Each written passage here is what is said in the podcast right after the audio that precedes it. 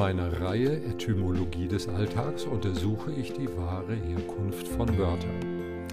Diesmal geht es um die Acht.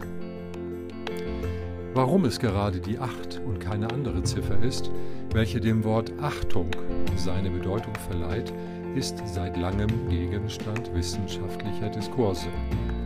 Sowohl die Achtung im Sinne der Vorsicht angesichts drohender Gefahr, als auch im Sinne des zu zollenden Respekts leitet sich aus dieser Ziffer her, da doch die Acht in liegender Schreibweise ursprünglich nicht für das Unendliche, sondern als Symbol der Brille galt.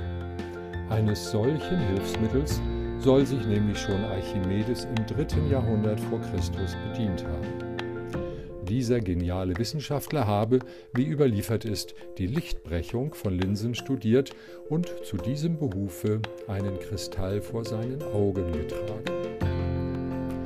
Für das evolutionäre Überleben ist das genaue Erkennen einer Gefahrensituation ebenso bedeutsam wie die Identifikation eines Gegenübers als Respektsperson.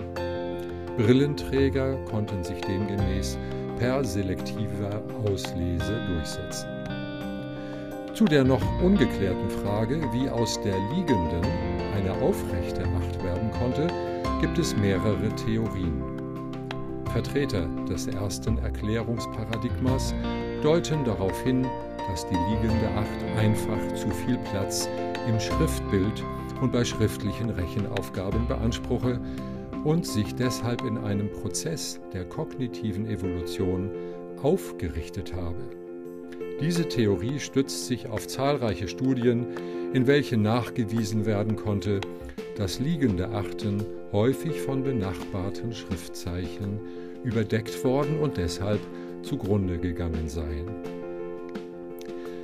Die zweite Theorie gründet auf der Beobachtung, dass Brillenträger in vital bedeutsamen Erkenntnissituationen dazu neigen, den Kopf schräg zu stellen, so dass beide Okulare übereinander stehen und so eine Form mit dem Aussehen der vertikalen Acht bilden.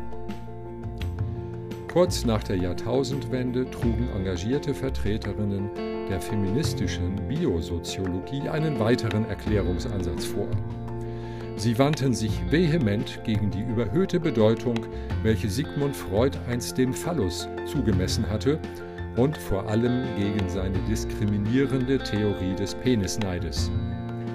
Die liegende Acht, so behaupteten diese Wissenschaftlerinnen, sei ein Symbol für die weibliche Brust welche in vielen Kulturen als heilig verehrt worden sei.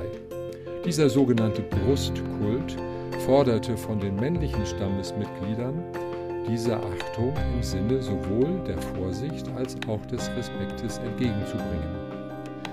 Allerdings verwarfen neuere Forschungen derartige Interpretationen, und zwar wegen des Fehlens eines dunkleren Bereiches im Zentrum jedes der beiden Ovanen.